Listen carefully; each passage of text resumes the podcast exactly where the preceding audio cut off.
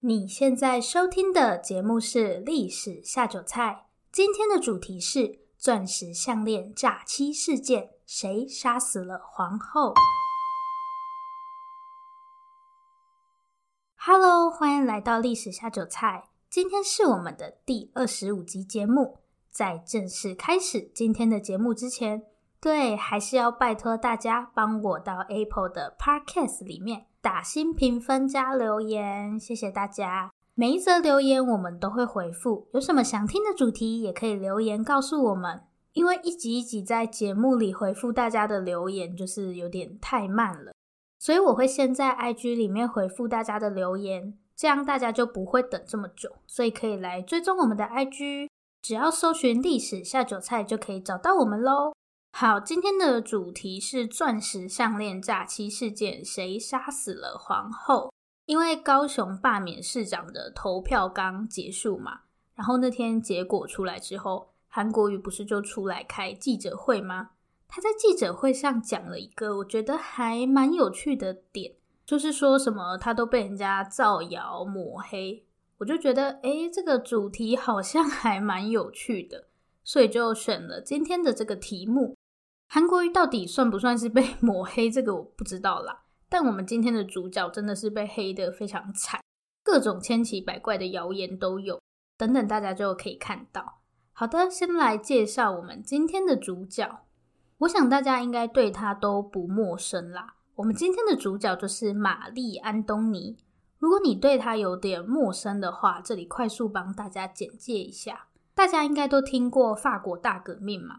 玛丽·安东尼就是路易十六的皇后，那他们两个在法国大革命的时候都死在了断头台上。不知道大家有没有听过一部电影叫做《凡尔赛拜金女》？这部电影就是在说玛丽·安东尼的生平。这样大家有没有稍微比较了解我们今天的主角？没有也没关系啦，反正我等等还是会说。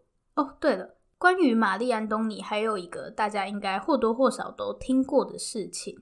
我们不是有一句话说“何不食肉糜”吗？就是有个大臣向晋惠帝报告说发生了饥荒，然后人民都没有米吃。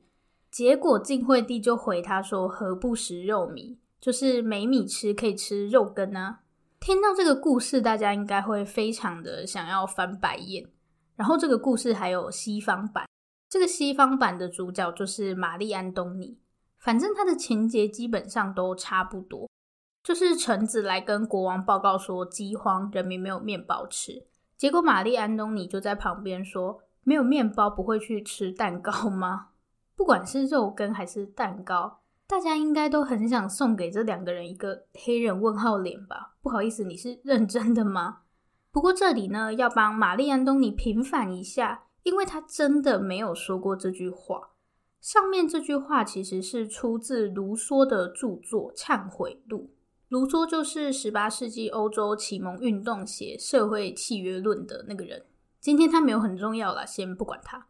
在《忏悔录》里面，卢梭就写到说，有一个公主说了“怎么不让那些没有面包吃的人去吃蛋糕呢？”这种话，但他并没有说到底是哪一个公主。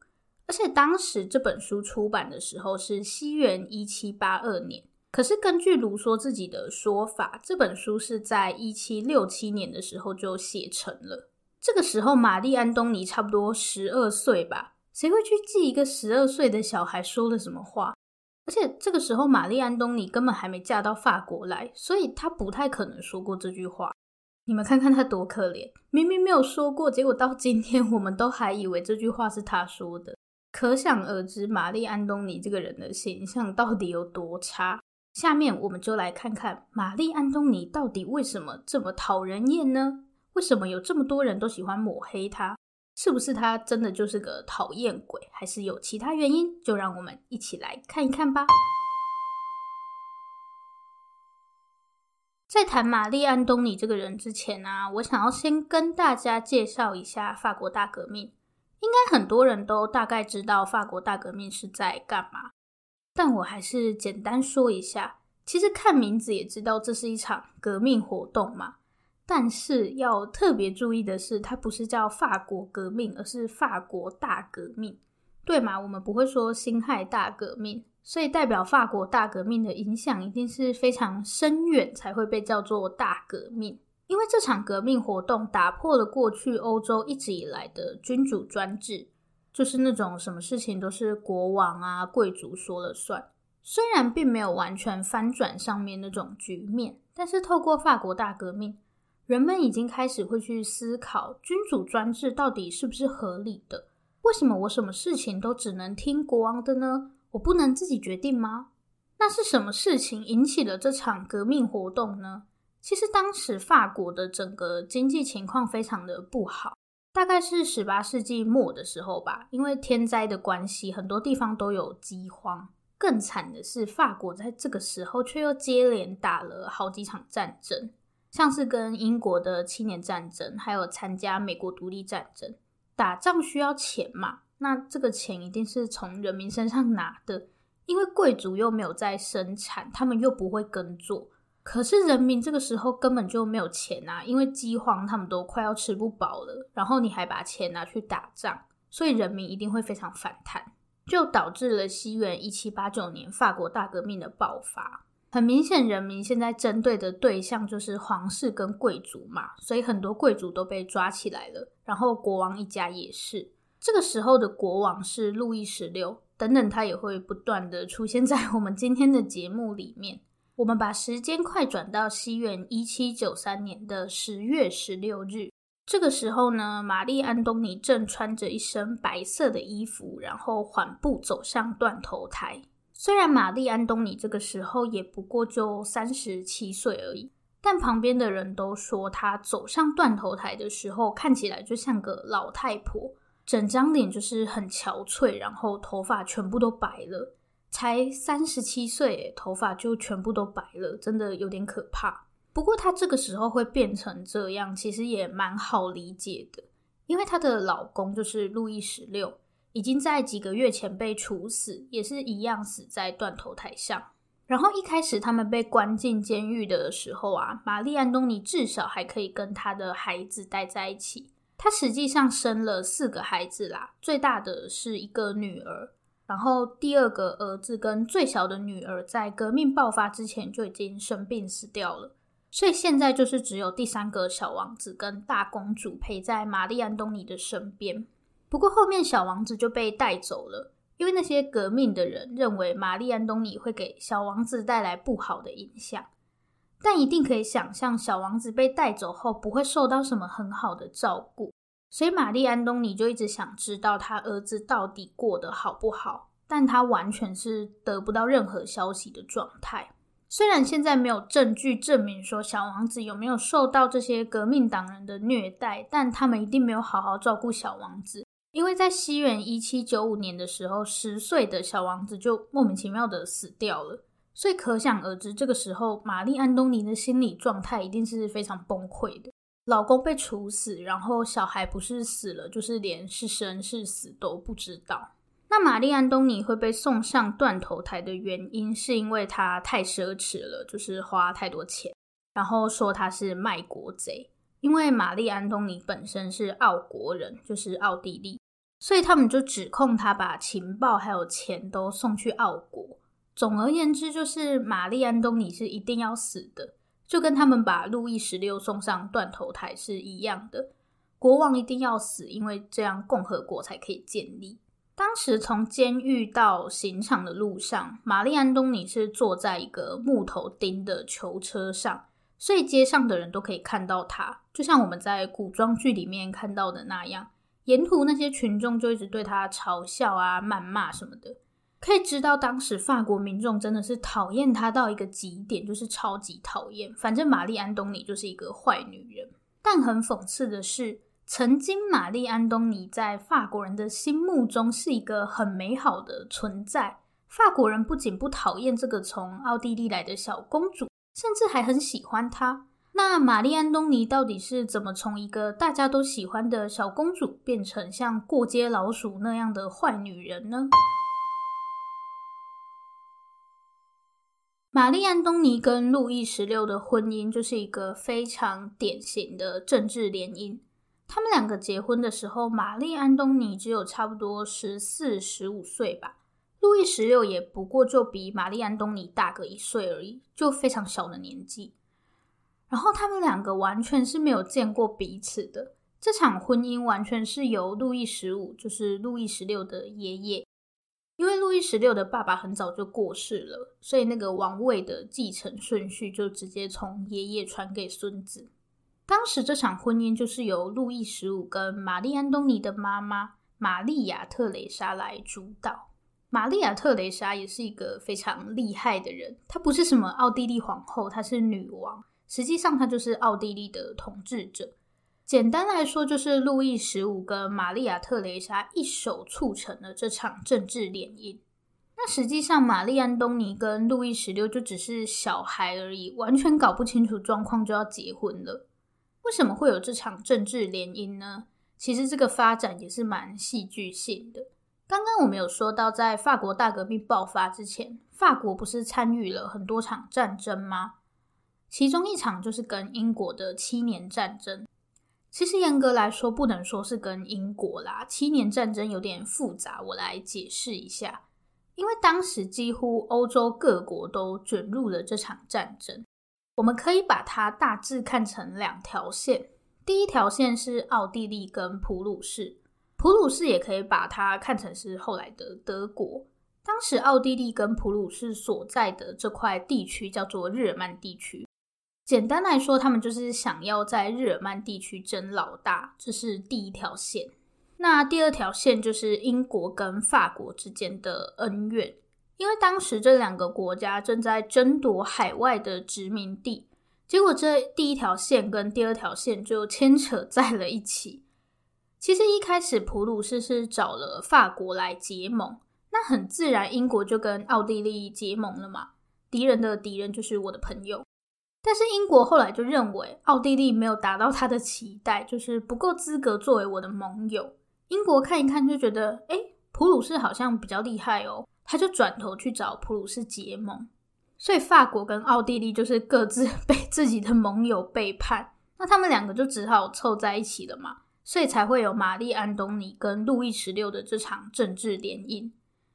因为先前法国跟奥地利都还是敌对的关系，就是在他们还没被各自的盟友抛弃之前，所以双方就是透过这样的联姻来展现彼此的诚意。然后还蛮有趣的是，因为玛丽安东尼就是一个政治工具嘛，所以当时她要嫁到法国成为王妃的时候，她妈妈就给她准备了超多嫁妆，就是不能让法国人看不起我们奥地利，准备了很多那种超豪华的礼服。然后把玛丽安东尼打扮得超美，不能让奥地利丢脸。虽然玛丽安东尼她妈妈真的是很用心在准备这些嫁妆，尤其是一些很漂亮的衣服，但是当玛丽安东尼到了法国后，法国人就不准她再穿这些衣服，因为这些东西都是奥地利的。你现在成为法国王妃，就是法国人了，不可以再穿这些东西。甚至连玛丽安东尼从奥地利带来的一只小狗都被送回去，是有必要这样吗？虽然法国跟奥地利现在是结盟了嘛，但是因为之前都是敌对关系，其实很多人是非常不友善的，就觉得说你这个奥地利来的乡巴佬之类的。然后当时法国宫廷的气氛其实是非常诡谲的。除了路易十五之外，权力比较大的就是路易十五的情妇杜巴利伯爵夫人。杜是杜拜的杜，然后巴黎的巴跟意大利的利，杜巴利伯爵夫人。但因为杜巴利伯爵夫人她的出身非常的不好，所以皇宫里其实很多人都很不屑她，尤其是路易十五的三个女儿。如果大家想要知道杜巴利伯爵夫人的故事的话，可以参考我们的第十四集节目，就是讲情妇那一集。因为杜巴利伯爵夫人本身是妓女出身，所以很多人就是会觉得说，你凭什么可以获得这么大的权力？那一开始的时候，路易十五的三个女儿对玛丽安东尼表现的非常友善，然后玛丽安东尼就以为他们是个好人，但其实根本不是。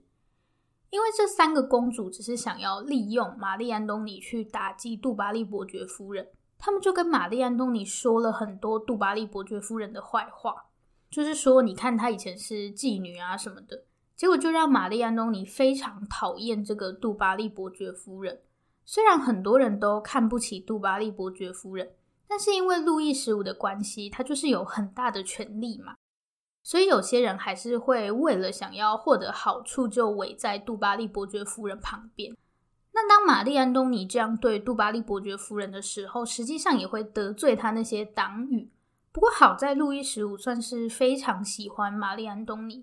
所以，就算玛丽安东尼在皇宫里得罪人，凭借路易十五对他的疼爱，其实大家也不敢对他怎么样。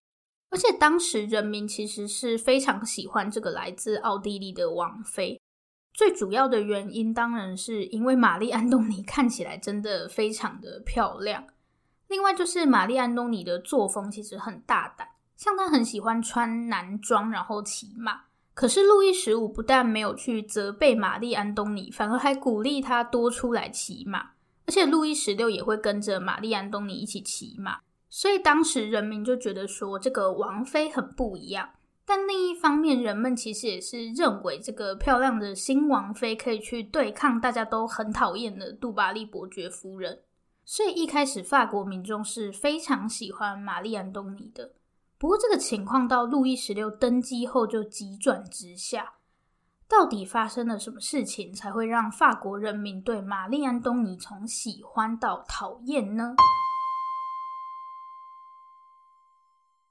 在谈玛丽安东尼为什么被讨厌之前，我们需要先了解一下玛丽安东尼跟路易十六的婚姻状况。虽然他们算是相处的还可以，就是也没有彼此讨厌什么的。可是，如果说要作为夫妻的话，感觉路易十六不是特别喜欢玛丽安东尼。严格来说，路易十六几乎可以说是没有对任何女性感兴趣，也没有看到他对男性感兴趣了。但不知道是什么原因，可能他就是对这种事情特别冷感吧。所以当时甚至还有八卦传言，说什么路易十六性无能之类的。因为一直到路易十六登基成为国王，这时候他跟玛丽安东尼之间都没有半个孩子。直到他们结婚的第八年，也是路易十六成为国王的第四年，玛丽安东尼才终于生下一个女儿。但基本上已经给大众一个印象，就是国王跟皇后之间的感情是比较冷淡的。很糟糕的是，当时就有人拿这件事情来八卦，就是说路易十六性无能嘛，所以玛丽安东尼在外面就是有很多情人，就会写一些玛丽安东尼跟他这些情人的那种情色小说。虽然当时路易十六知道后就很生气的处罚了写这些东西的人，但是并没有办法让谣言停止。在路易十六成为国王之后，杜巴利伯爵夫人当然就被赶出皇宫了嘛。情妇的下场都是这样，毕竟他们的权利是国王给的。今天国王不在了，这些权利当然也会消失。这个时候，大众的目光就全部集中到玛丽安东尼身上，因为路易十六没有情妇嘛。以往皇后的角色就是会比较低调，就是专心在皇宫里面教育孩子什么的。那情妇可能就是会打扮得花枝招展啊，参加很多宴会。然后在政治上也会涉入的比较深，可是因为路易十六没有情妇，所以这些本来会拿去养情妇的钱，路易十六就全部给了玛丽安东尼。所以玛丽安东尼在当时就开了很多很奢侈的宴会。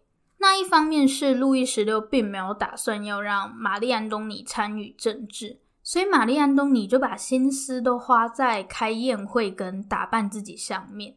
甚至玛丽安东尼还非常热衷在引领时尚这件事情。正常来说，贵族穿什么，他是不会希望平民去模仿的，因为穿着也是一种辨别身份的方法嘛。可是玛丽安东尼就非常喜欢跟大家分享她穿些什么、怎么穿啊什么的。那因为平民或是其他贵族就会去模仿嘛。因为玛丽安东尼在政治上也没有什么发挥空间，所以她就非常沉浸在这种时尚活动里面，像是自己设计衣服啊、发型，甚至还会跟皇宫外的设计师合作联名款嘛，皇后联名款，大概就是这样。那这些当然都是很不合规矩的，不过这也不是玛丽安东尼第一次做不合规矩的事情。可是现在情况有点不太一样。第一个问题是，杜巴利伯爵夫人已经不在了，所以大家会把目光全部集中在玛丽安东尼身上。再来，玛丽安东尼现在已经是皇后了，可是她做的很多事情都不是过去皇后会做的事情，反而比较像一个情妇，所以就开始有很多八卦传言，认为皇后非常的奢侈啊，一天到晚开宴会。而且路易十六在这个时候又送了一栋小别墅给玛丽安东尼。这栋小别墅叫做小特里亚农宫，它其实原本是路易十五送给杜巴利伯爵夫人的礼物。后来路易十六登基后，就把它送给玛丽安东尼。那在装修这个小别墅的时候，也是有很多传闻，就是说玛丽安东尼花了多少钱在整修他的小别墅，甚至还有人说他用钻石跟黄金来装饰别墅的墙壁。当然，这个都是没有根据的谣言嘛。后来有一阵子，玛丽安东尼就非常热衷他的小别墅生活，然后他的小别墅生活走的就是一个田园风格的路线。这不代表他花的钱会变得比较少，因为重点不是要过简单低调的生活，是他所有穿着或是家具摆饰都要是那种田园风格，只是风格变了而已。实际上这些东西还是要花很多钱的。一个最明显的例子就是，当时玛丽安东尼发明了一种，嗯，要叫它什么呢？村姑装吗？好，就姑且称它为村姑装好了。因为当时的法国农村妇女会穿一种白色的衬裙，虽然我们现在看不会觉得那种衣服很随便啦，我想想看要怎么形容哦，它有点像那种白色的连身睡衣。大家知道十岁嘛？就是米勒的那幅名画。有一点类似那种衣服，但玛丽安东尼穿的当然不可能那么廉价啦。虽然很多贵族都嘲讽那个是村姑装，但以现在的眼光来看，其实那个衣服还是蛮华丽的。不过，如果你要跟那个时候欧洲贵族喜欢穿的那种大裙撑，就是夸张到裙子里面可以藏人的那种去比较的话，玛丽安东尼的衣服当然是很朴素啦。所以当时很多贵族就看玛丽安东尼不顺眼，觉得说她干嘛把自己穿得像个平民一样。然后因为她是一个时尚指标嘛，所以很多女性就会模仿她的穿着。可是这种村姑装本身是那种比较类似亚麻的布料去做的，所以传统很多卖给贵族的布料商人，他们都是卖丝绸，因为过去贵族的衣服主要都是丝绸做的嘛，这些人就赚不到钱。那他们一定就很讨厌玛丽安东尼。有些人就开始说：“你不要看那种亚麻布，好像很便宜，那种衣服穿一下就坏掉了，不像丝绸做的衣服这么坚固。这样你反而要花更多钱买衣服。”所以玛丽安东尼又被人家说很浪费钱。而且因为这种穿着是比较容易被模仿的，对吗？因为布料不贵，所以当时有很多妓女特别喜欢模仿玛丽安东尼的打扮。那大家本来就在传说玛丽安东尼有很多情人，现在她又跟妓女穿一样的衣服，所以就更加强了她很淫荡、道德败坏的这种印象。还有一点是，玛丽安东尼在设计这些衣服的时候，他其实并不会去考虑我今天用的布料是不是法国本地生产的，很多时候他会用国外的布料。那他本来就是个外国人嘛。所以很多人就会说他不爱法国啊！你看他穿的衣服都是国外的布料做的。我觉得他们根本就只是因为赚不到钱才这样说的吧。好，总而言之，玛丽安东尼现在的形象就是整个崩坏，从以前的漂亮小王妃变成一个道德败坏又喜欢乱花钱的卖国贼。然后下面我们要来讲压倒玛丽安东尼形象的最后一根稻草，就是发生在西元一七八四年的钻石项链诈欺事件。来说钻石项链诈欺事件，看这个名称也知道里面一定有一条钻石项链，所以我们就先来说一下这条钻石项链。这条钻石项链其实本来是路易十五要送给杜巴利伯爵夫人的礼物，所以它非常的贵，换算成今天的价值，差不多就是一条一千五百万美金的项链，超过四亿台币的项链。当时路易十五就要求珠宝商要帮他打造一条超越所有项链的项链，就是一条超级项链，项链之王。可是要制作一条超级项链，需要花时间去收集适合的钻石，然后制作也非常费工。但是天有不测 风云，这条项链还来不及完成，路易十五就死掉了。所以珠宝商就非常的急呀、啊，因为路易十五死了，就没人付钱啦。可是这种贵到爆的项链是要去哪里找下一个买家？看来看去都只有新国王路易十六最适合了吧。所以这个可怜的珠宝商就跑去找路易十六，希望国王可以把项链买下来。那路易十六买的当然不是自己戴嘛，因为他也没有什么情妇，所以一定是送给玛丽安东尼。可是，在玛丽安东尼听到这条项链本来是要送给杜巴利伯爵夫人的时候，他就不想要了，因为玛丽安东尼很讨厌杜巴利伯爵夫人嘛。所以最后，路易十六也没有花钱买这条项链。那珠宝商人就只好继续看有没有人愿意买嘛。前面我们说了，这是一场钻石项链诈欺事件。现在有钻石项链了，诈欺事件里面除了要有骗子，还要有被骗的人嘛。所以，我们先来看一下，到底是谁这么可怜被骗？在这起诈欺事件里面，被骗的是一个叫做罗昂的红衣主教。罗就是俄罗斯的罗，昂是里昂的昂，就是法国的一个城市。那罗昂是一个什么样的人呢？我觉得可以简单把他看成是一个纨绔子弟。罗昂所在的这个罗昂家族，在法国是一个非常有声望的贵族。我们都知道，在欧洲教会的权力很大嘛，所以这些有名望的家族，他们有时候会送自己的孩子去教会，让他们当上主教啊什么的，来巩固家族势力。那罗昂的状况就是这样，所以罗昂一直都在教会里面工作。有一段时间，罗昂被派到维也纳，对，就是奥地利的首都，也是玛丽安东尼的故乡。那因为罗昂的家族其实是不支持法国跟奥地利同盟的，所以当时罗昂被派到维也纳的时候，玛丽安东尼的妈妈就是奥地利女王就非常不喜欢罗昂，所以连带玛丽安东尼其实也不怎么喜欢罗昂。后来罗昂回到法国继续担任红衣主教的时候，因为这个时候玛丽安东尼已经是皇后了嘛，所以罗昂就希望可以修复跟玛丽安东尼之间的关系。但是玛丽安东尼就是不喜欢他，所以就一直拒绝罗昂。但是这反而给了那些骗子可乘之机。好，在这场诈欺事件里面的骗子又是谁呢？我们一起来看一看。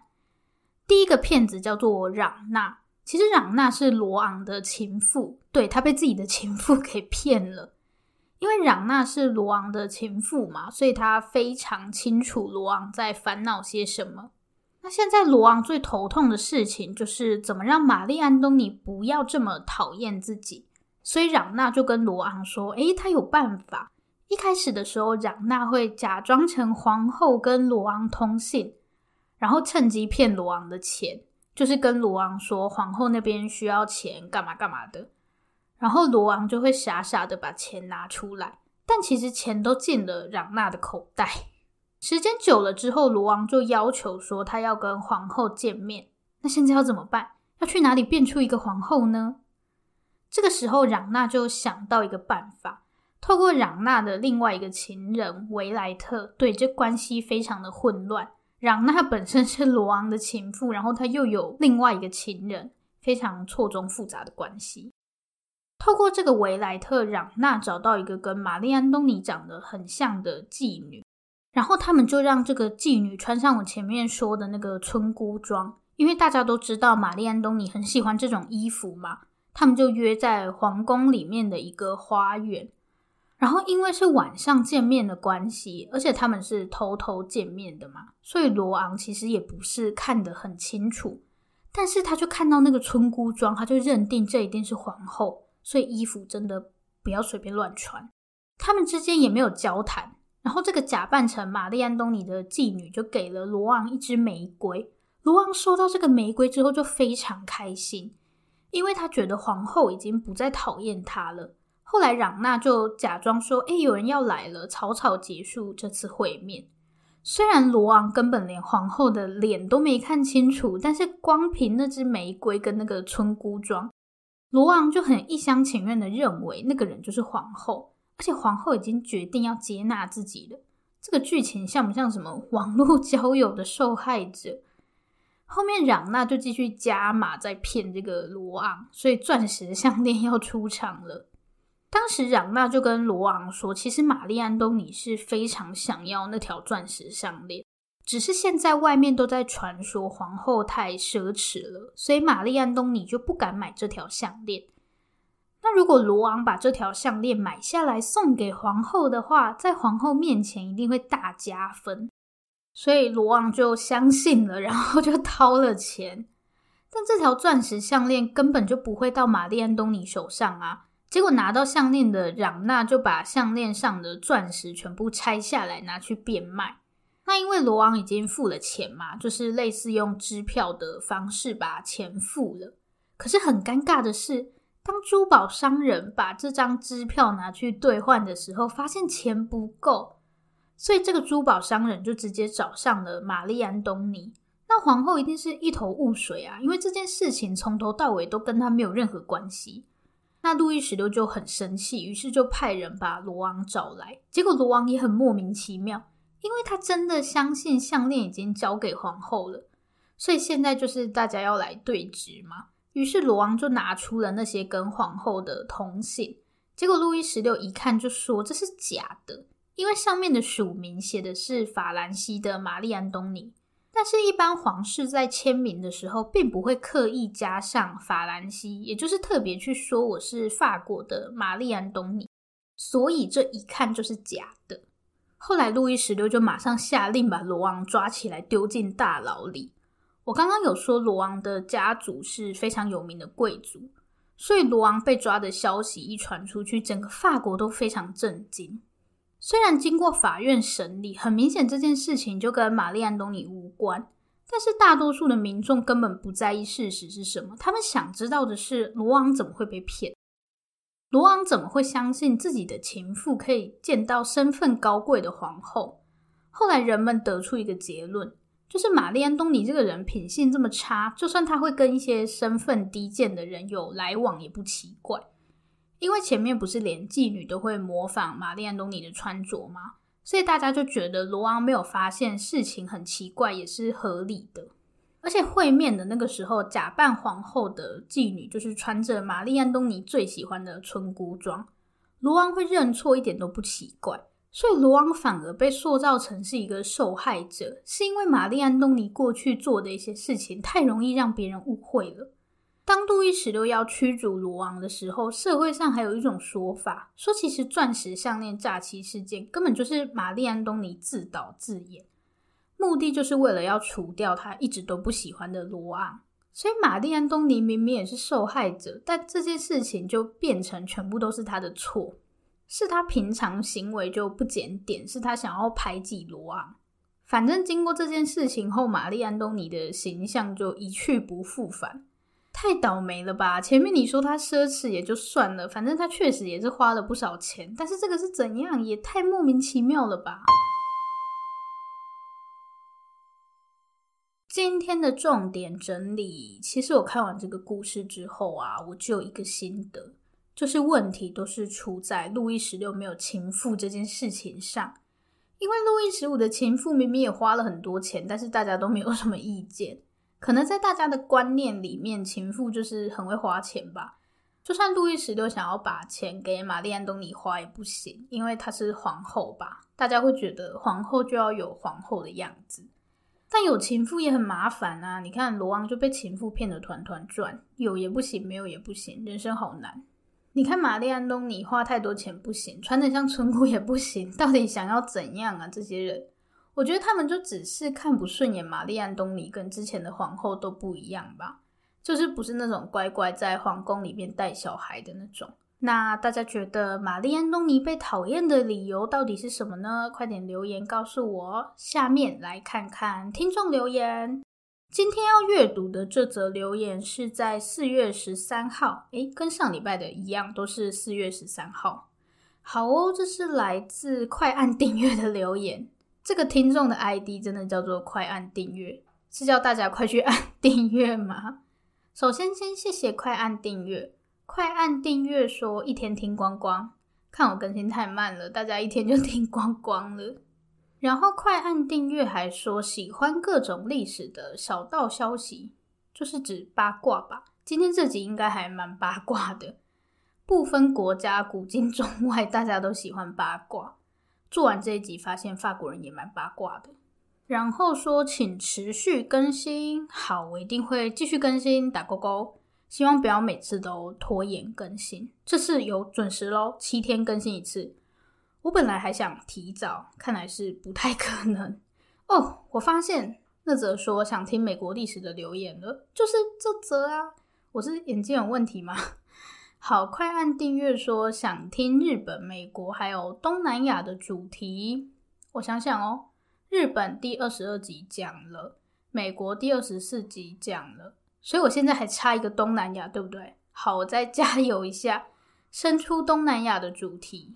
谢谢快按订阅的留言，大家要快按订阅哦。好，这里是历史下酒菜，如果喜欢我们的节目，欢迎订阅我们。最后最后，如果你收听完本期节目有任何的想法，希望与我们交流，或是有任何的建议心得，都可以留下你的评论，我们也会在下一期节目里回复大家的评论。不要害羞，大方的留下评论。如果你真的真的很害羞，那就订阅我们吧。这里是历史下酒菜，我们下次见，拜拜。